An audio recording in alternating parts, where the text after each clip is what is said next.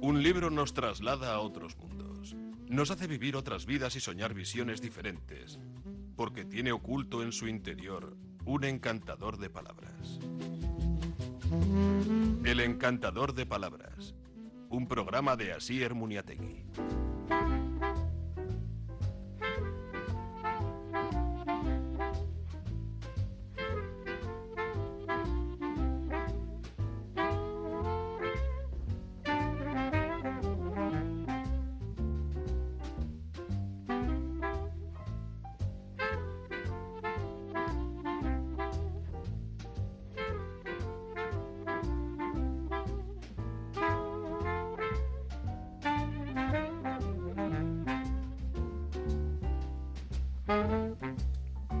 Kaixo bat aldean, zer modu zongi torria kastelena, kastelena dugu, hogeta laugarren eguna urtarrilak, eta badu aurrerantza, pentsa-pentsa barik, eta laster batean, ba, San Polikarpo ere izango dugu, hogeta zeian nahi zuzen be. Sabino Polikarpoaren jaiozan eguna eta arteako herrian San Polikarporen jaia ospatzen da. Bueno, gaur eh, astelen eroiten du moduan novela beltza eta Javier Abasolorekin izango gora eta bertoko idazle novela beltza kain be. Buenas tardes, amigas, amigos, bienvenidos al Encantador de Palabras en la sintonía de Radio Popular. Una tarde más para hablar de libros, de literatura, como normalmente hacemos los lunes, lo dedicamos a la novela negra, la novela policíaca siempre en compañía de nuestro querido José Javier Abasolo, que es el gran entendido, el gran hombre de la novela policíaca, la novela negra, en el en Euskal siempre hablan de novela negra vasca, José Javier Abasolo. Bueno, pues él es nuestro compañero y quien realmente nos trae siempre esas novedades y esos comentarios de las novelas. Vamos a empezar también por otras novelas negras que están en el mercado y están teniendo éxito, como El aroma del delito de Katarzyna Bonda, que es la reina de la novela criminal en Polonia, con más de dos millones de libros vendidos, una ambiciosa saga sobre el mundo criminal, el fraude, la Iglesia Católica y la corrupción.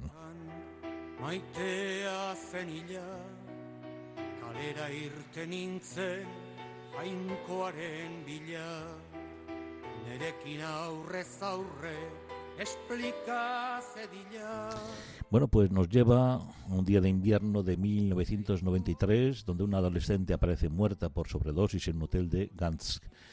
Horas después, su hermano fallece en un accidente de tráfico. La policía no encuentra relación entre ambos sucesos.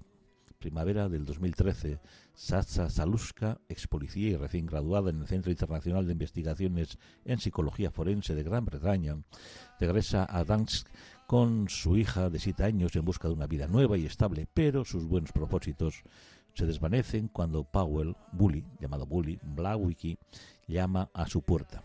Bully también es ex policía y actual propietario de un club nocturno mm, y sospecha que su socio planea librarse de él y quiere que Satsa le proporcione pruebas que lo demuestren. Ella decide aceptar el caso sencillo y muy bien pagado y empezar mm, a trabajar, ¿verdad?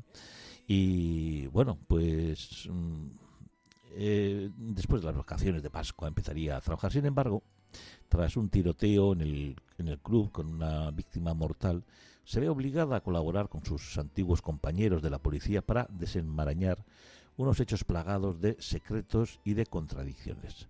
La clave puede estar en la letra de una vieja canción y en el trágico final de dos hermanos 20 años atrás. Dicen que tras el éxito de John Esbo se desencadenó una búsqueda frenética del heredero digno de este nombre. la elegida podría ser probablemente Katarzyna Bonda. Pues esta es la autora del libro y como decimos, el aroma del delito es el título.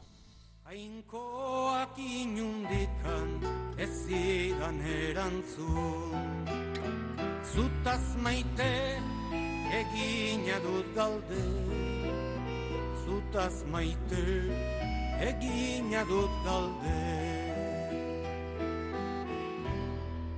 Etxeruntz nindoala oiukatzen uan jainkoa ez da bizi gizonen onduan urruti zegokura han bere zeruan bakarrik Elmer Mendoza es otro de los autores, eh, dicen que es el maestro de la novela policíaca mexicana y bueno, pues el icónico zurdo Mendieta es mm, su personaje, bueno, Sans, mm, Sebastián Salcido, alias el siciliano, está libre después de pasar más de dos décadas en prisión. Es el líder de un despiadado grupo de exmilitares dedicados al narcotráfico. Lejos de suavizarse en la cárcel, ahora busca con ferocidad vengarse del excomandante de la policía que consiguiera arrestarlo.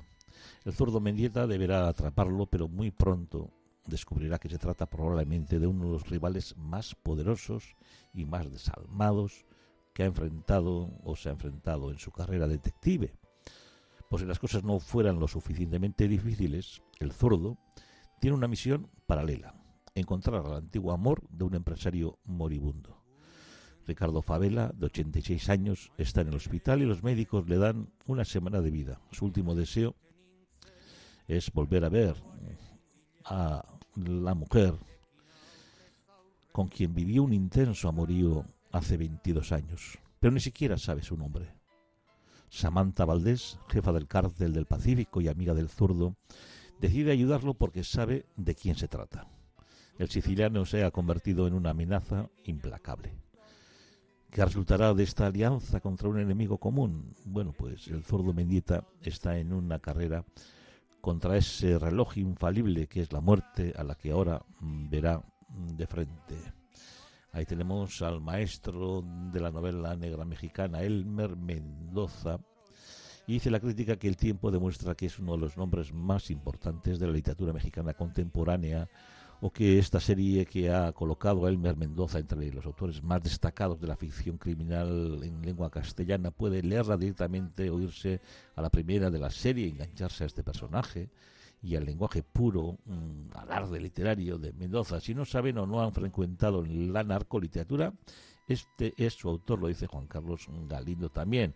Y en, él, en las novelas de Elmer Mendoza la sangre no es un efecto especial. Dice la sangre en sus novelas es moneda de cambio, fluye sin remordimiento, sin miedo, con algo de ritual indescifrable.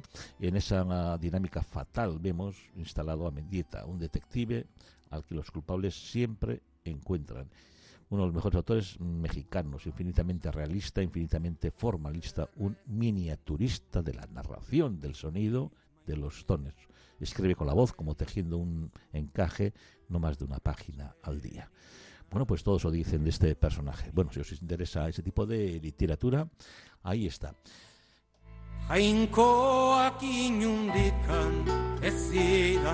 Ay, qué canción más bonita egina dut galde Zutaz maite. Ay, he preguntado por ti, mi amor, mi corazón. Ay, Xavier Lete, la poesía. Etxeruntz nindoala Oiukatzen uan Jainkoa ez da bizi Izonen onduan. Urruti zegokura Han bere zeruan Ubakarrik utzi ume zurtzu nua Zutaz maite egina dut galde Zutaz maite egina dut galde Zutaz maite galdera egin dut Baina jainkoa Zidan erantzun. Ay,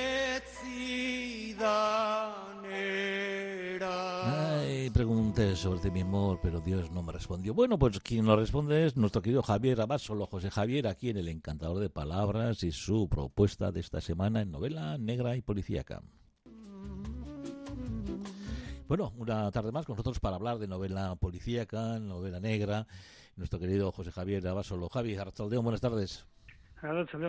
Bueno, La noche del 19, ese es el título y su autor es Xavier Terrones Arellano y está publicado en Dakit Argitaldaria.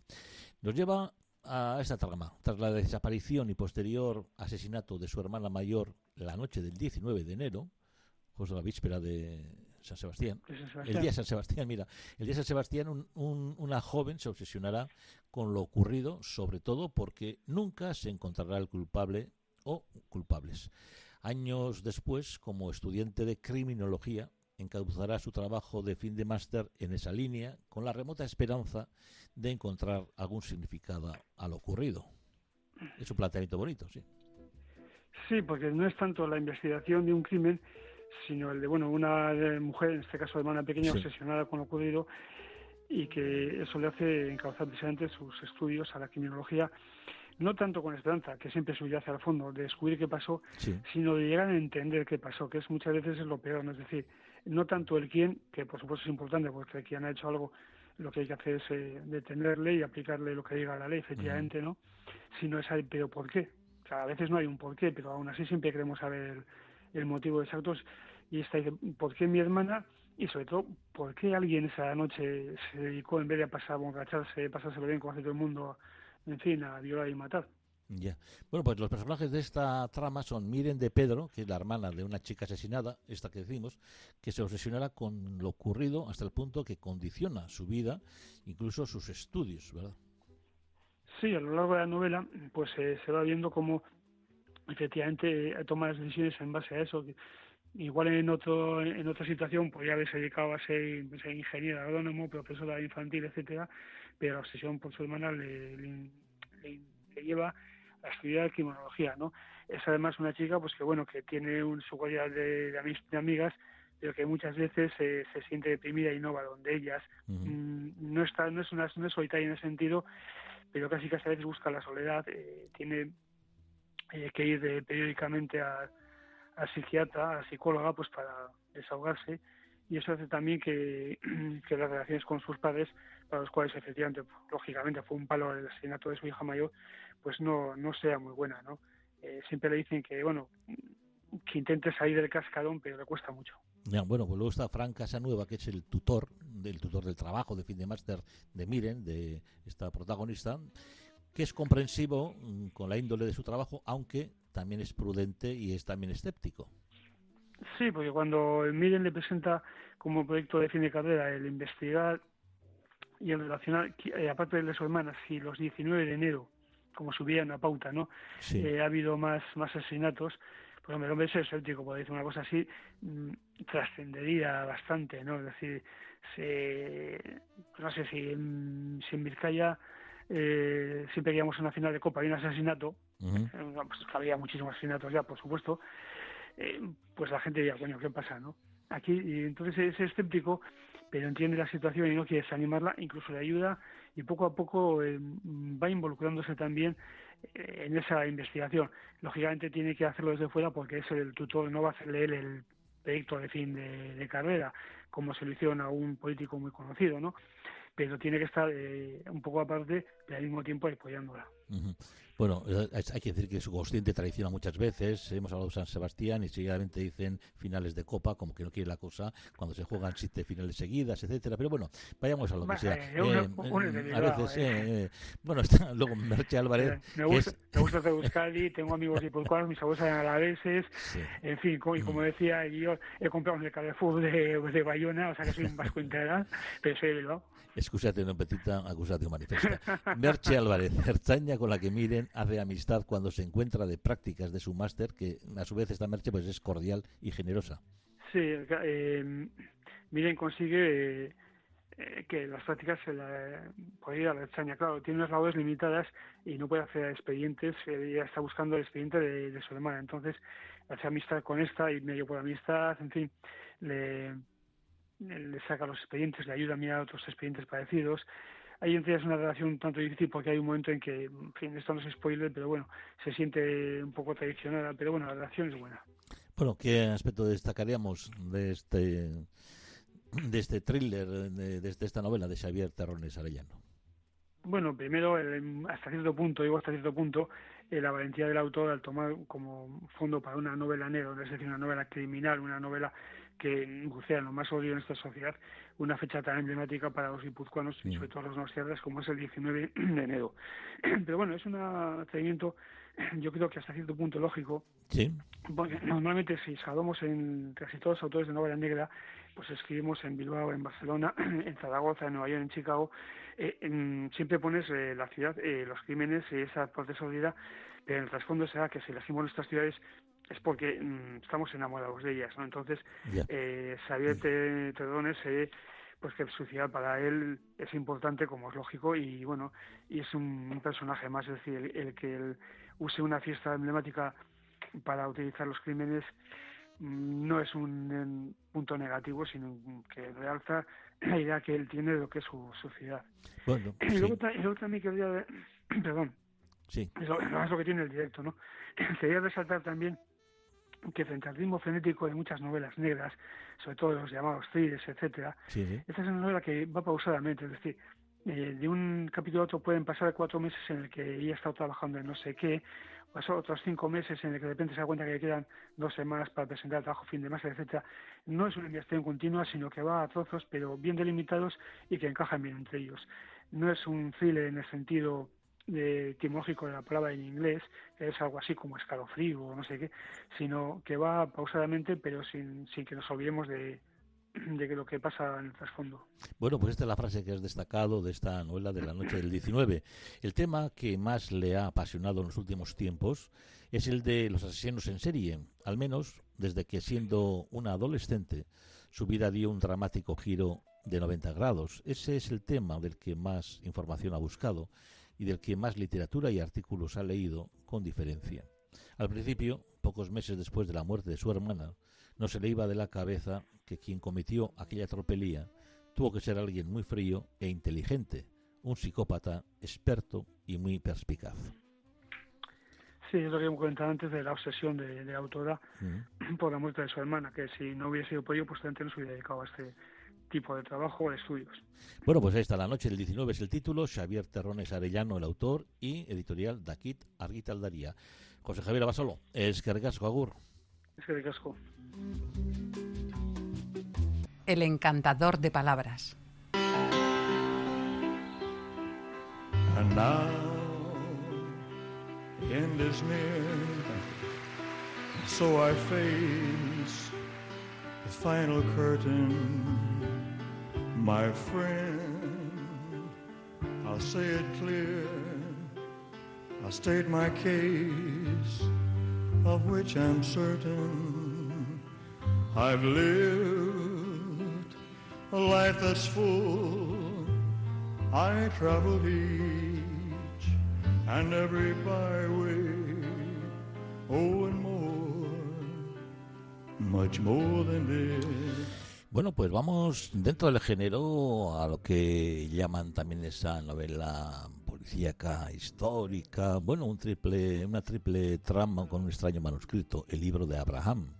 Como hilo conductor nos llevará desde el Toledo de finales del siglo XV y la Sevilla del siglo de oro hasta el Madrid de nuestros días. El título, La Biblia Negra, el autor José Calvo Poyato.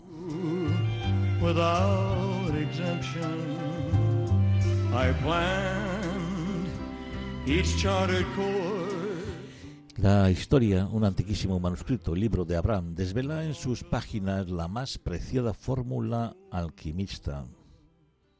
¿Cómo fabricar oro? Quien lo tenga en sus manos deberá saber hacer uso de él y guardarse de la codicia ajena. El canónigo Armena tuvo que sufrir grandes avatares para dar con la fórmula, acechado por la Inquisición y por los rumores que le acusaban de practicar brujería. La reaparición casual del libro en Madrid, cinco siglos más tarde, pone en alerta a la CIA, al Mossad y a una poderosa mafia rusa y activa, pues una trepidante trama de inesperado final.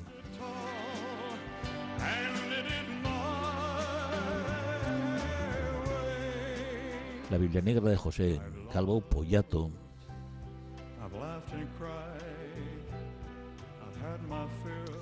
Santiago había cerrado su pequeña tienda de escribano más pronto de lo habitual. Durante los crudos meses del invierno solía hacerlo antes de las cinco de la tarde, cuando la luz declinaba ya de forma clara y todavía las sombras de la noche apenas eran una leve amenaza sobre el apretado caserío de la ciudad, ceñido por las aguas del Tajo, en una curva que casi llegaba a ser una circunferencia. Hacía ya más de tres años que habían instalado un llamativo reloj en una de las fachadas laterales de la catedral, y desde entonces el escribano había adaptado su trabajo al ritmo de aquel instrumento.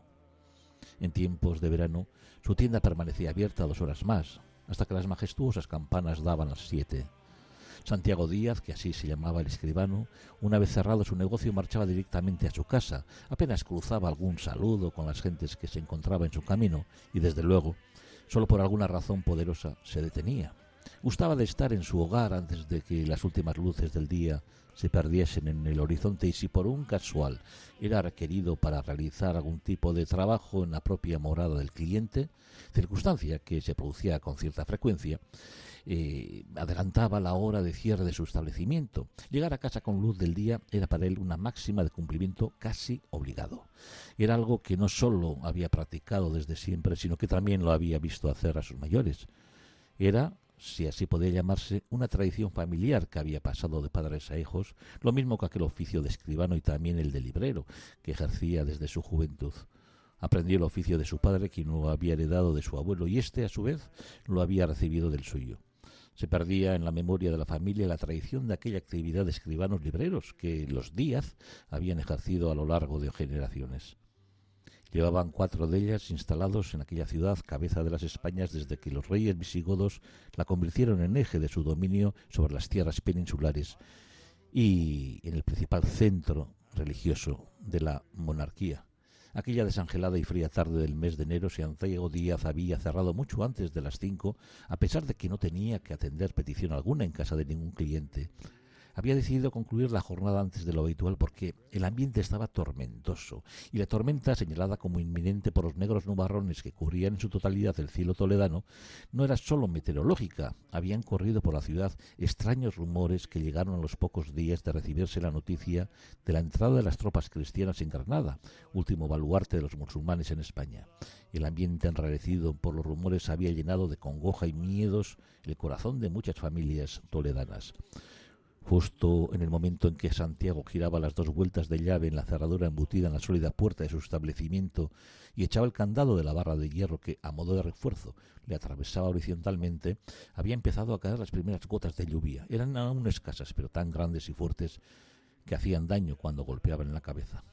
Acomodó sobre sus hombros, acomodó sobre sus hombros la recia capa de lana con la que combatía los rigores del invierno, y alzó la esclavina que adornaba el cuello de la misma como forma de protegerse de la lluvia. Después se caló las cejas, hasta las cejas, cubriendo también las orejas, el redondo bonete con que tapaba su cabeza, tanto en invierno como en verano. Se embozó y echó a andar cuesta arriba.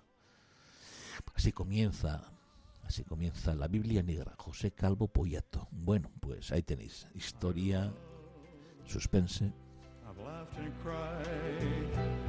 I've had my fill, my share of losing. And now, as tears subside, I find it all so amusing to think I did all that. And may I say, not in a shy way.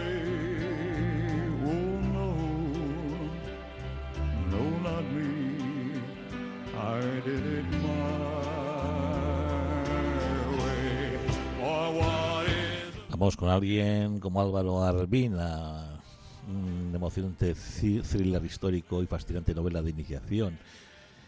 Bueno, La mujer del reloj es el título que nos presenta Álvaro Arbina y nos lleva a febrero de 1808, donde las tropas francesas llevan acantonadas en España, se respiran aires inciertos, nadie sabe cuáles son las verdaderas intenciones de Napoleón.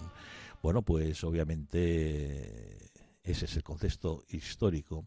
Cuando Franz mm, Giesler participe de una conspiración que mantiene en jaque al imperio francés, aparece cruelmente asesinado. Su hijo emprende un largo y peligroso viaje a través del país en guerra. El rastro de su padre le sumergirá mm, en una trama de proporciones insospechadas, un complejo mecanismo de relojería cuyo eje, un terrible secreto, podría hacer tambalear el futuro de Europa. A lo largo de su búsqueda, desde la Vitoria ocupada, pasando por el Cádiz de las Cortes hasta el Madrid de la Hambruna de 1811, o la desconocida isla prisión de Cabrera, el joven Julián se descubrirá a sí mismo y, como no, el papel que le ha tocado desempeñar en el tablero de la historia. Bueno, dice, entre otros, Pello Salaburu, un catedrático y rector de la Universidad del País Vasco, que déjense llevar y no se arrepentirá, que los protagonistas de este relato, también narrado, le escoltarán en un largo e inolvidable viaje. Asistirá al periodo turbulento de las discusiones en una Cádiz sitiada y verá con sus ojos la retirada definitiva de las derrotadas tropas de Napoleón tras los ataques de la guerrilla. No es solo una novela histórica al uso, es al mismo tiempo un verdadero thriller trabado con maestría en el que los protagonistas mmm, enfrentarán con situaciones eh, inesperadas. Todo pudo haber ocurrido, ocurrido. Ocurrió en verdad, bueno, pues es parte de nuestra propia historia. Un apasionado relato de un viaje de un joven que un joven debe realizar para averiguar la verdadera identidad de su familia. La acción se desarrolla, como decimos, de manera trepidante, los secretos se irán desvelando uno tras otro, de manera que el lector no podrá dejar de leer esta novela. Dice también el placer de la lectura, Pilar Díaz. Valores como la amistad, el amor, la familia, la valentía se entremezclan con las bajezas del ser humano en tiempos de guerra con un sencillo y fluido lenguaje sumado a su ritmo atrayente para el lector con gran equilibrio. Dice, entre las descripciones y los diálogos es fácil sentirse atrapado por esta historia y viajar con Julián por una etapa de la historia poco conocida. Todo esto nos lo dicen también. Bueno, lo que nos dicen también es que poco a poco nuestro tiempo también se va acabando, que tenemos opción, bueno, pues eh, decir que Álvaro Arbina es victoriano, eh, ha estado también a veces con nosotros aquí en, la Feria del Libro, eh, mm, que escribió solo con 24 años La Mujer del Reloj, un fabuloso thriller histórico que ha permanecido pues en las listas de los más vendidos con la segunda novela La Sinfonía del Tiempo se consolidó como uno de los grandes contadores de historias de nuestro tiempo. Bueno, pues ahí está Álvaro Arbina, como decimos, y su última novela. Eusten nauen soka zara Aitotzen nauena. Ametxak sortu zizkidana Galtzen dituena Na na na na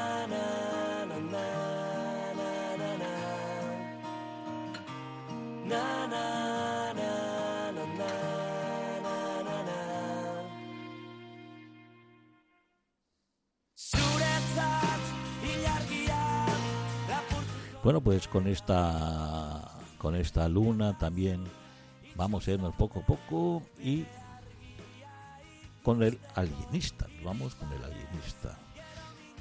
Se nos lleva a Nueva York a 1896 con John Schuller Moore, que es un reportero de sucesos del New York Times, que recibe en plena madrugada la llamada de su antiguo compañero de Harvard, el famoso alienista, como se conocía entonces a los psicólogos, Lazio Chrysler, quien le cita en el puente de Williamsburg, escenario de un horrible asesinato. Theodore Roosevelt, jefe de la policía de la ciudad, solicita la colaboración de ambos amigos para indagar un crimen.